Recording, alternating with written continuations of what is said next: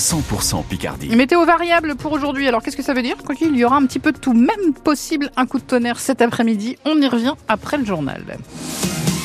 Pierre-Antoine Lefort, les Restos du Cœur de la Somme ont besoin de bénévoles. Pour leur grande collecte du premier week-end de mars, quelques 110 supermarchés du département vont participer à l'opération et il faut donc du monde pour récupérer tous les dons à la sortie des caisses, souligne Joël Vaste, le trésorier des restos. La personne qui vient faire ses courses passe dans le magasin, achète des choses pour elle et pour les restos, si elle le souhaite. Et à la sortie de la caisse, on sera présent avec des caddies, des cartons, pour euh, récupérer un peu tous ces produits. Hein, euh, nous, c'est plutôt des produits alimentaires. Le terme à retenir, c'est des produits non périssables, parce qu'on peut pas garantir la chaîne du froid, étant donné le circulation des, produits. Ce sont des conserves de poissons, de viande, ce genre de choses, qui peuvent se garder assez longtemps.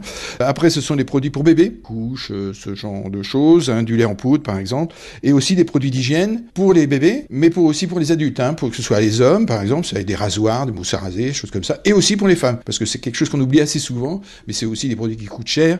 Et puis après, bah, nous, on s'organise avec ces cartons qui repartent à l'entrepôt, qui sont triés, qui repartiront cet été vraisemblablement dans nos 35 centres du département. Environ 1000 bénévoles sont nécessaires chaque jour pendant cette collecte dans la Somme pour trouver les supermarchés participants. Direction francebleu.fr et l'application ici où l'on vous propose une carte interactive. Gérald Darmanin adresse ses condoléances à ses proches et à sa famille. Un sapeur-pompier volontaire de 35 ans est mort hier soir en intervention dans l'Aisne. Le camion a fait une sortie de route à Tréloux-sur-Marne au sud-est du département. On n'est pas très loin de Château-Thierry avant de percuter un poteau électrique. Donc le ce pompier est décédé. Les cinq autres s'en sortent sans blessures graves. Vous avez peut-être croisé les gendarmes cette semaine un peu partout dans la Somme et dans l'Aisne, mobilisés sur les opérations Place Net, opération de lutte contre la délinquance.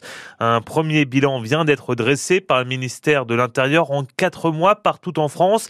1270 personnes ont été interpellées et plus de 2 tonnes de drogue saisies. Une quarantaine de militants d'extrême droite placés en garde à vue hier soir. Ils ont été interpellés par la police à Paris, soupçonnés d'avoir voulu euh, commettre des dégradations et des violences, David.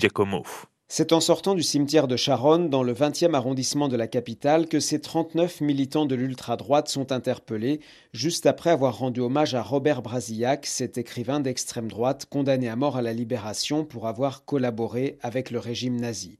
Les policiers soupçonnent ce groupe d'avoir voulu commettre des violences.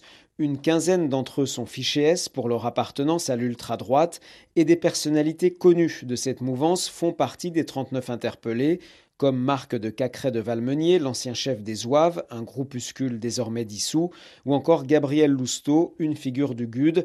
Certains avaient par ailleurs l'interdiction de se rendre à Paris. Avant d'être arrêtés, ils ont été vus place de la République à proximité d'une manifestation syndicale contre l'extrême droite.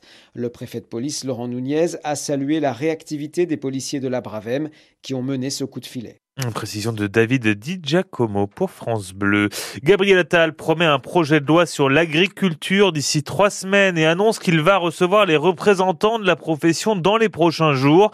Le Premier ministre dresse sa feuille de route pour 2024 dans le journal Le Parisien aujourd'hui en France. Ce matin, il confirme vouloir généraliser à l'automne les 15 heures d'activité obligatoire pour les allocataires du RSA et annonce une nouvelle réforme du marché du travail.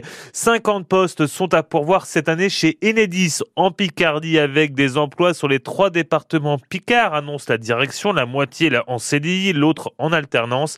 C'est ce que l'on verra dans le prochain journal, ce sera à 8h30. France Bleu Picardie 8h04, Lamien essaie stoppé net dans sa série. Le compteur s'arrête donc à 6 matchs sans défaite. Nos footballeurs amiénois s'inclinent 2 à 0 hier soir à Caen pour la 24e journée de Ligue 2.